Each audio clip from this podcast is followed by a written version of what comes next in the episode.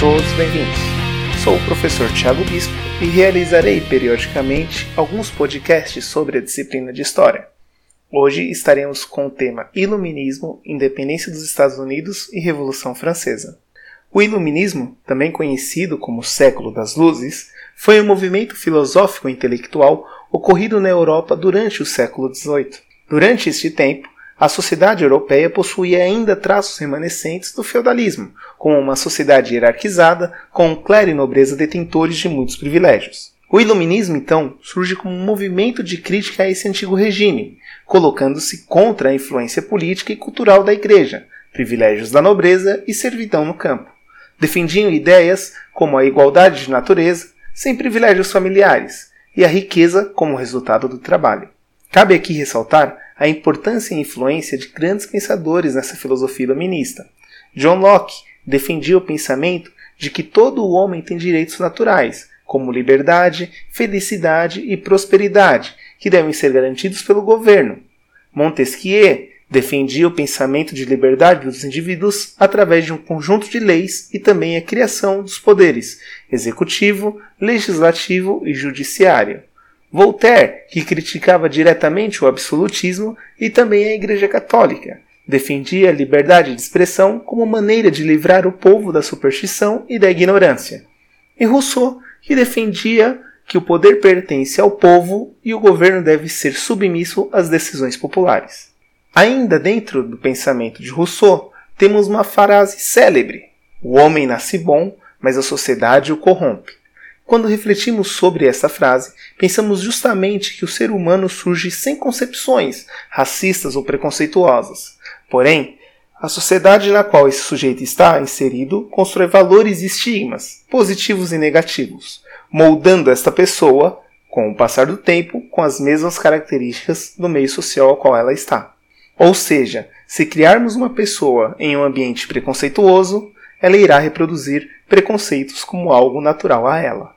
Os iluministas também defendiam a educação pública como dever do Estado. A escola era pensada como espaço para ciências, ofícios e técnicas, com um ensino laico e universal.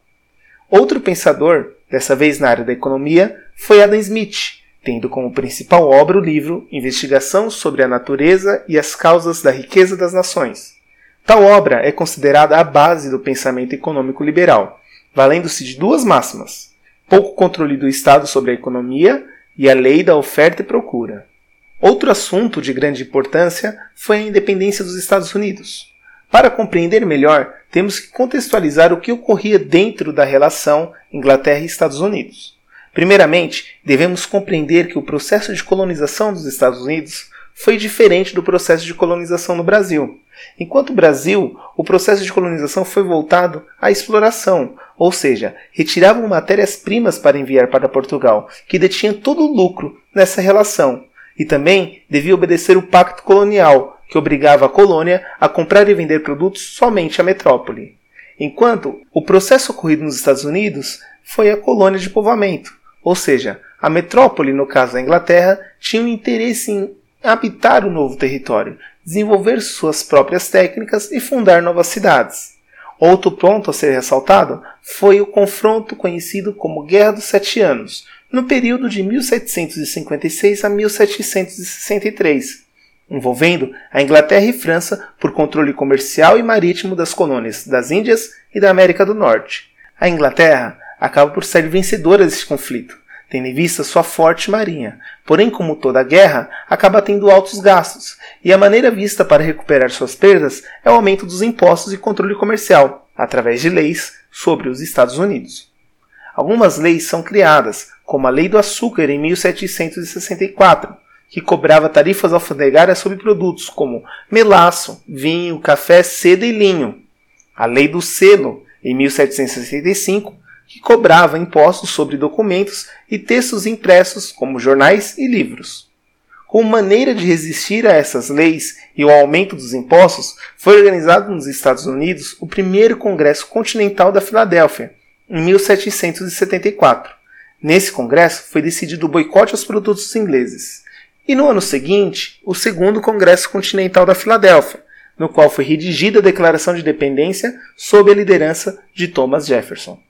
Pautada sobre valores iluministas como a igualdade entre todos os homens, direito à vida, liberdade e felicidade, tal declaração de independência foi reconhecida em 1783 pelo Tratado de Paris. Outro ponto a ser discutido é a Revolução Francesa. A França possui uma população de aproximadamente 25 milhões de pessoas e estava dividida em três estados, primeiro, segundo e terceiro, uma espécie de divisão social. O primeiro estado era representado pelo clero, o segundo estado pela nobreza e o terceiro estado composto pelo resto da população, burgueses, camponeses, entre outros. A soma do primeiro e segundo estado representava apenas 3% da população francesa, além de pagarem baixos impostos e possuírem o comando do país em mãos. Logo, podemos afirmar que a França vivia uma grande desigualdade social. Esses problemas sociais foram agravados durante o século XVIII, quando houve uma sequência de safras ruins, aumentando os preços dos produtos, a fome e a queda na arrecadação dos impostos. Somando-se a isso, um cenário de guerra contra a Inglaterra, aumentando os gastos da França. Dessa maneira, podemos sintetizar que a França era um grande barril de pólvora prestes a explodir. Em 14 de julho de 1789, ocorre a tomada da Bastilha por parte da população. A Bastilha era uma fortaleza situada em Paris. Ela funcionava tanto como prisão como também depósito de parte do arsenal militar. Ainda durante o ano de 1789, houve a abolição do dízimo e obrigações feudais, e também a aprovação da Declaração dos Direitos do Homem e do Cidadão, que trazia valores iluministas como a liberdade, igualdade entre todos os homens. As mudanças ocorridas na França eram visíveis. O rei já não conseguia manter seu domínio sobre as massas. Em junho de 1791, o rei e sua família tentaram fugir da França, mas foram capturados e levados de volta a Paris pelos sans-culottes, que representavam os grupos urbanos radicais de Paris, como artesãos, operários e lojistas. Em 1792, a França entrou em guerra com a Áustria e a Prússia, que temiam a propagação da revolução pela Europa. O rei, apoiado por contra-revolucionários, incentiva a guerra. No dia 10 de agosto de 1792, os sans-culottes invadem o palácio e prendem a família real. A Assembleia Legislativa foi dissolvida e as novas eleições foram realizadas. Formou-se uma nova Assembleia, chamada de Convenção Nacional. O povo foi chamado para defender a Revolução, formando um exército popular que conseguiu derrotar os invasores e os apoiadores do antigo regime, ocorrendo a proclamação da República.